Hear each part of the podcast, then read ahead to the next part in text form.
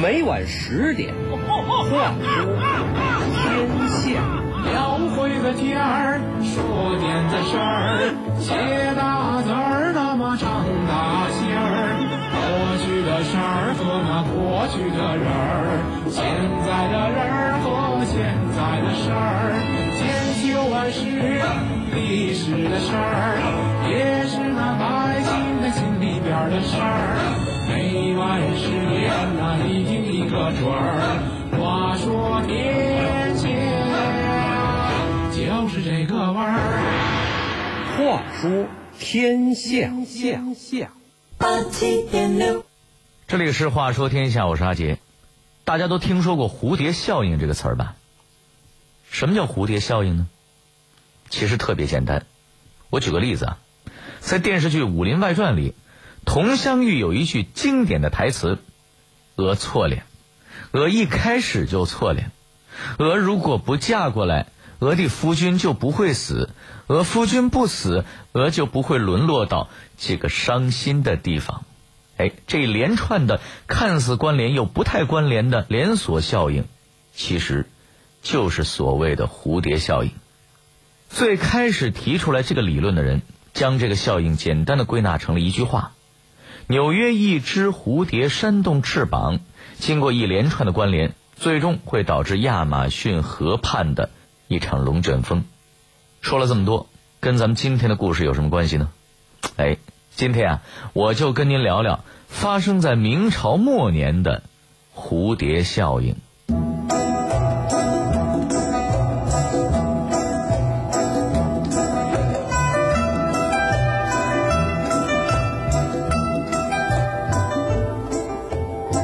场家庭纠纷真的能引来大明翻天覆地的变化吗？为什么京城小官僚的一个建议会导致陕西的农民暴动？小小的驿站对于大明有着什么影响？话说天下，阿杰和您聊聊发生在明朝末年的蝴蝶效应。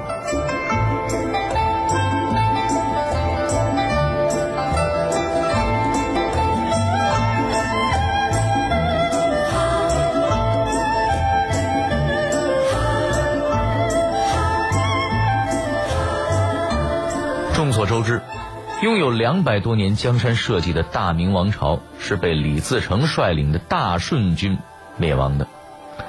但是很少有人知道，大明王朝灭亡的导火线却和一次汉妇捉奸的行动有着极为密切的关系。因此，后世也很少有人把大明王朝的灭亡同床上风花雪月的那些事儿联系在一起。那位说了，您净瞎说。明朝那是封建时代。一个男人娶个三妻四妾呢，很平常，哪来的什么汉妇捉奸啊？我跟您说，三妻四妾是不假，但是汉妇也没绝迹。其实说起来呀，那时候的汉妇更多，就是因为这万恶的一夫多妻制。男女之间彼此忠于自己的婚姻，那是天经地义的事儿。可是，在古代啊，女人不能出来干活，不能学习文化知识，大门不出二门不迈。完全成了没有任何社会技能的弱势群体，这就造成了妇女那半边天啊，天然的就塌陷了。一个经济和精神上都不能独立的群体，显然不会和别的群体分庭抗礼。即便是大户人家疼女儿，让她学习文化，也是教她呀三从四德，忠于男性的价值观。这就导致女性的地位在封建社会空前低下。只有多年的媳妇熬成婆，老太太通过家庭的地位，才能间接影响家族的决策。可这呀，也是很多平民家庭争不来的权益。这也就造成了女性的两个极端：一个是抑郁而终，一个就是奋起反抗，在家河东狮吼，把自己的痛快建立在家宅不宁之上。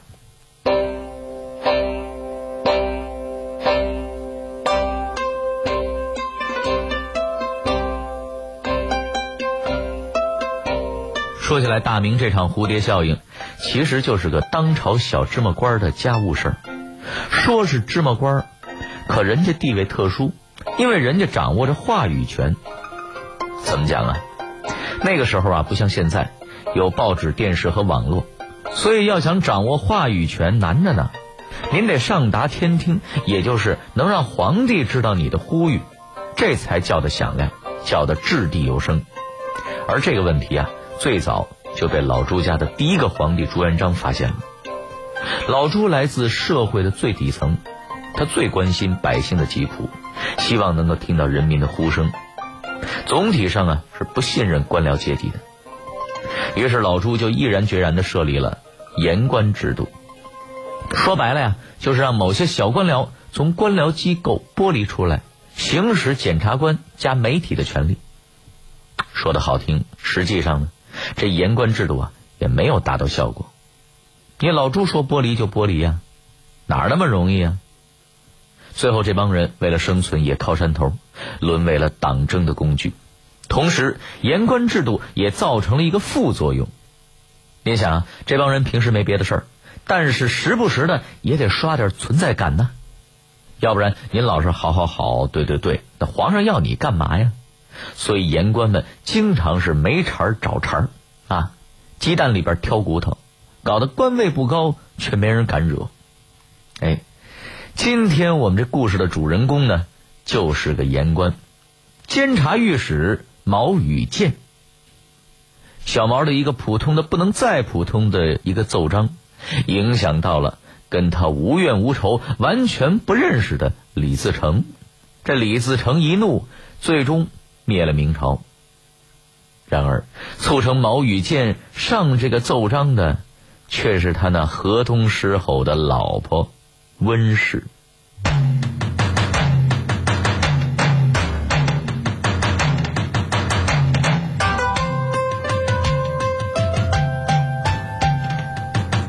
那么毛羽建到底遇到了什么家务事儿？这大明朝又是怎么个小小的奏章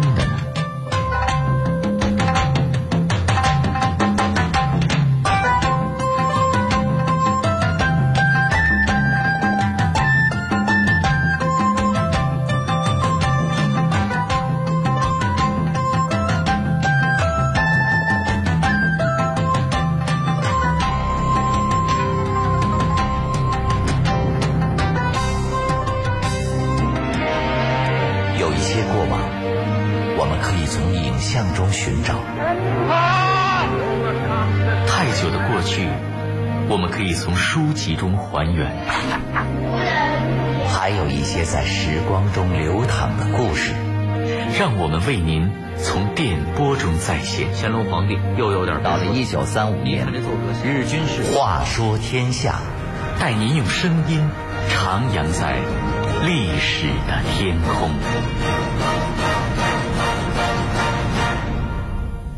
据有关史料记载啊，那是在明朝的崇祯初年，也就是公元。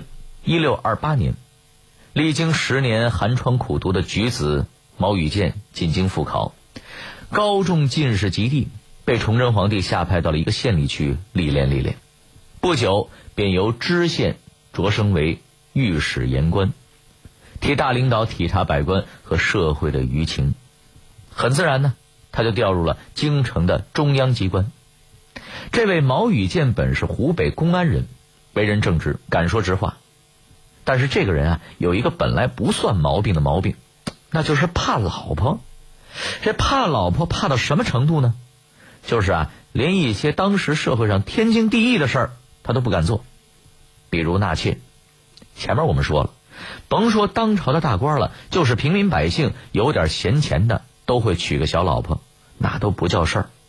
可这小毛啊，就愣是不敢。您说他惧内惧到什么程度了？可是啊，是猫就没有不偷腥的。毛御史虽然表面上怕老婆，可是按捺不住内心的欲望的小火苗。一次，妻子温氏回乡探亲，毛羽见倍感寂寞、空虚、冷啊，于是火急火燎的赶快养了一个如花似玉的姑娘。二人如胶似漆，欢乐无比。本想等过几天呀，就纳她为妾，继承事实之后，你温氏就没辙了吧？可是好日子还没过两天呢，远在千里之外的温氏突然日夜兼程的就从老家闪电般的回到了京城，将正在偷欢的老公按在了床上。嘿，这下子可坏菜了。结果那个姑娘被正式打了个半死，一贯怕老婆的毛羽剑也被罚跪一天一夜。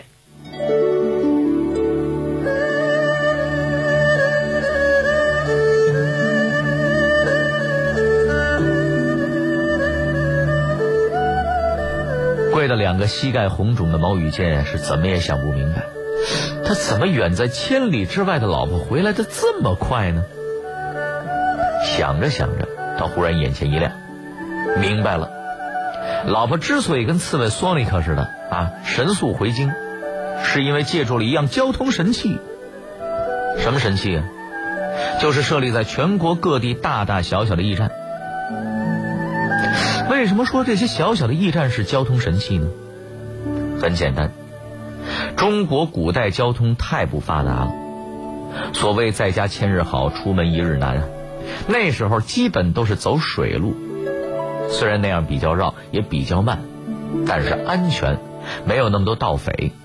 在古代呀，险境之徒和拦路大盗多了去了，所以很不安全。可是啊。再牛的小毛贼也不敢动官府的买卖，而驿站就是官府开在陆路沿途的招待所，所以走陆路住招待所最可靠。但是啊，政府招待所不是每个普通老百姓都能住的，必须得是公务员或者家属才行。这温氏就是靠着沿途的驿站，才能平平安安的从大老远的老家赶回京城的。插句题外话啊，这驿站制度虽然导致了温室捉奸，但是也促成过好事儿。您比如徐霞客的旅行，您在看到老徐游山玩水的事迹的时候，有没有想过，为什么别的朝代都出不了这么一个活宝呢？为什么单单是明朝呢？其实啊，很大一方面就是得益于徐霞客的公务员家属身份，只有这样，他才能有资格住驿站。才能这么安全的在各地旅游啊！好了，咱呀书归正传。毛羽健这么一琢磨，嘿，这驿站可真是坑苦了我了。这场无妄之灾，那都是驿站惹的祸呀。于是他便上书崇祯皇帝，说了很多驿站的坏处，建议废除驿地制度，撤销各地驿站。但是崇祯起初担心此举有违背祖制之嫌。没有批准，因为交通便利在过去与现在呢都是很重要的，政令的下达、舆情的传递、物资的运输都需要驿站，想裁撤，没有绝对必要的理由，那是绝对不行的。要说驿站呢，其实并不是明朝才有的，中国驿站制度有长达三千多年的历史，只是明朝强化了这一制度，尤其是朱元璋。明朝初年，明政府不仅在各地设立了大大小小的驿站，而且在此基础上还设立了地运所。这是一个专门从事货物运输的组织，其主要任务是预付国家的军需、贡赋和赏赐之物。它的设置是明朝运输的一大进步，使货物运输有了专门的组织。明代的陆路运输基本上是采取定点和接力的方法，可是后来呢，这么好的驿站和地运所制度却变了味儿了，渐渐演变成了朝廷官员及其亲属进行公费旅游的快速通道了。就是这条快速通道带给了素有雷厉风行美誉的温氏快捷回家的享受，同时也为那位大明朝的监察御史带来了始料不及的。无妄之灾。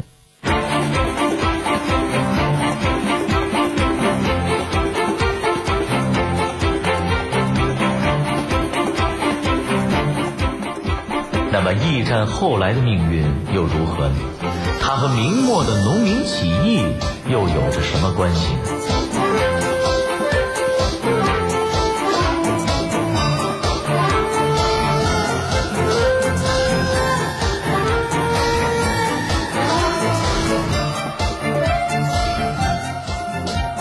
驿站和地运所历经百年，在和平年代功能不断的进化，但是它的弊端咱们刚才也说了，这个公开的秘密，恐怕崇祯皇帝也不见得不知道。可是碍于是祖宗旧制，同时驿站还是有点积极作用的，这鸡肋式的存在也就不尴不尬的延续了好几年。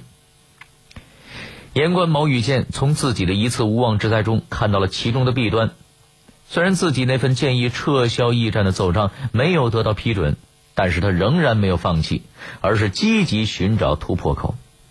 他有一个亲戚啊，叫刘茂，是刑部的官员。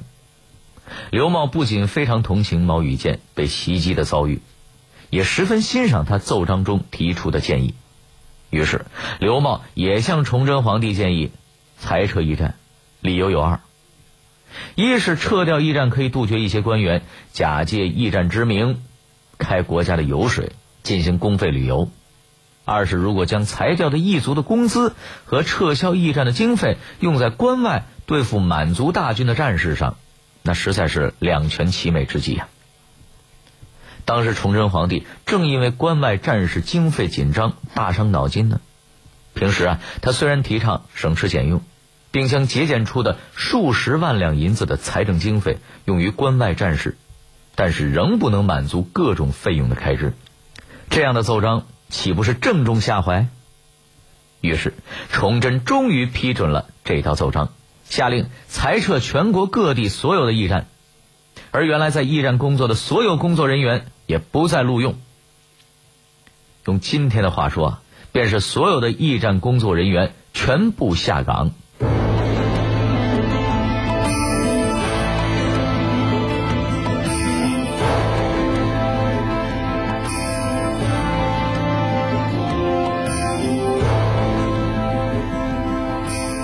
一下导致的是什么结果呢？那就是数以万计的人员在一夜之间就失去了工作了，连个退休金都木有了。而驿站人数最多的便是陕西，在众多的下岗人员当中，其中一个人便是后来鼎鼎大名的李自成。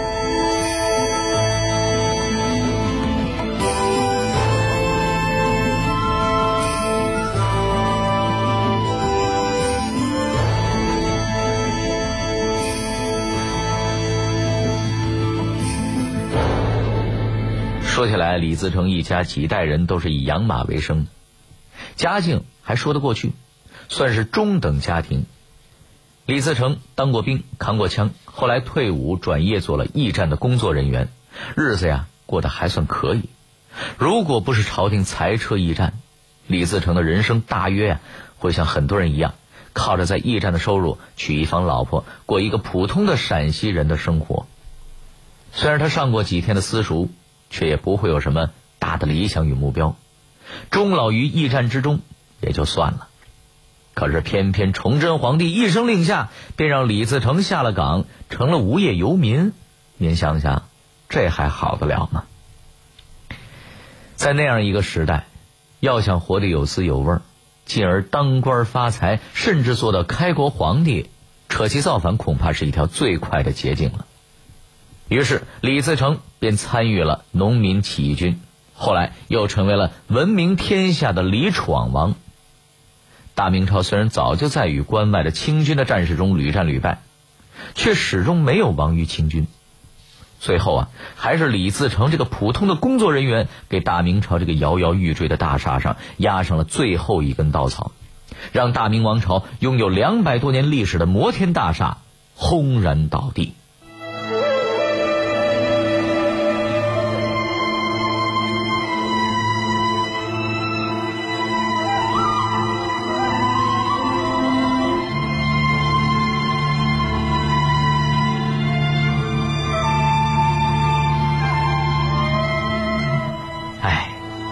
想到，导致明朝灭亡的那只蝴蝶，竟然是一个小官老婆的千里捉奸的事件。可事实就是如此，这两个看上去风马牛不相及的事件，却被各种因缘际会连在了一起，并且被无限的放大。不管，看似荒诞的联系，却也有着必然的关系。一个小小的偶然事件。碰巧发生在风雨飘摇的乱世，有这样的结果，似乎也在情理之中啊。